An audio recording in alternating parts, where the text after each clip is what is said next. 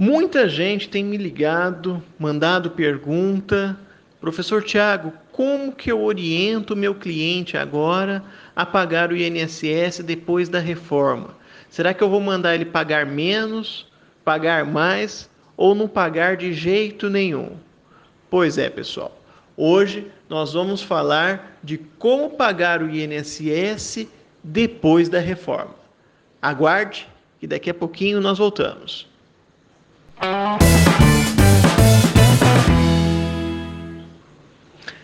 Pois é, pessoal, a reforma chegou em novembro de 2019 e trouxe uma série de mudanças, né? E aí, como orientar o cliente para não jogar dinheiro fora? Muita gente pode estar tá jogando dinheiro fora, pagando um valor alto ou pagando um valor baixo, ou de repente até nem pagando e vai ter problema lá na frente na hora que for a hora de se aposentar. Bom, antes de mais nada, a gente precisa lembrar o seguinte, que tem dois tipos de segurado: o obrigatório e o facultativo. O obrigatório é aquele que, como o próprio nome diz, está obrigado a contribuir para o INSS. Ele não tem opção, ele tem obrigação de pagar o INSS. E quem que é segurado obrigatório? É o autônomo, chamado contribuinte individual, é o empregado, é o empregado doméstico, é o avulso, enfim, são aqueles que estão exercendo algum tipo de atividade remunerada e que por isso têm que contribuir para o INSS. Já o segurado facultativo, como o próprio nome também diz, ele não tem obrigação de pagar, ele paga facultativamente para a Previdência Social. Ele paga porque ele quer, porque ele quer ficar coberto, porque ele quer ter direito a algum benefício. Então, ele não está exercendo nenhuma atividade remunerada, mas quer ter direito a algum benefício.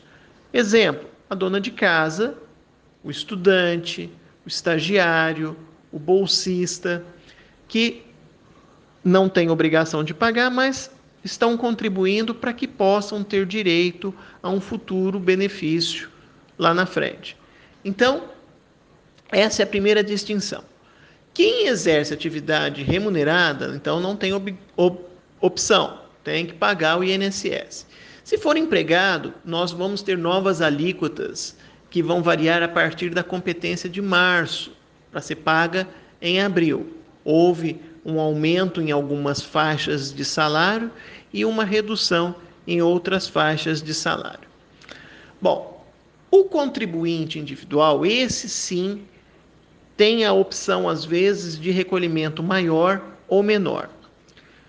Antes da reforma, nós tínhamos a aposentadoria por tempo de contribuição. Agora, não existe mais a aposentadoria por tempo de contribuição, a não ser nos casos excepcionais, como no caso da aposentadoria do portador de deficiência ou nas regras de transição, que é para aquelas pessoas que estavam bem próximas de se aposentar quando mudou a regra. Fora essa situação, nós temos agora uma aposentadoria que simplesmente é chamada de aposentadoria. É uma espécie de aposentadoria por idade, onde a pessoa tem que ter 65 anos de idade homem, 62 anos de idade mulher e ter pelo menos 15 anos de contribuição, no caso da mulher, e 20 anos no caso do homem. Se o homem já vinha contribuindo antes, ele precisa de 15 anos.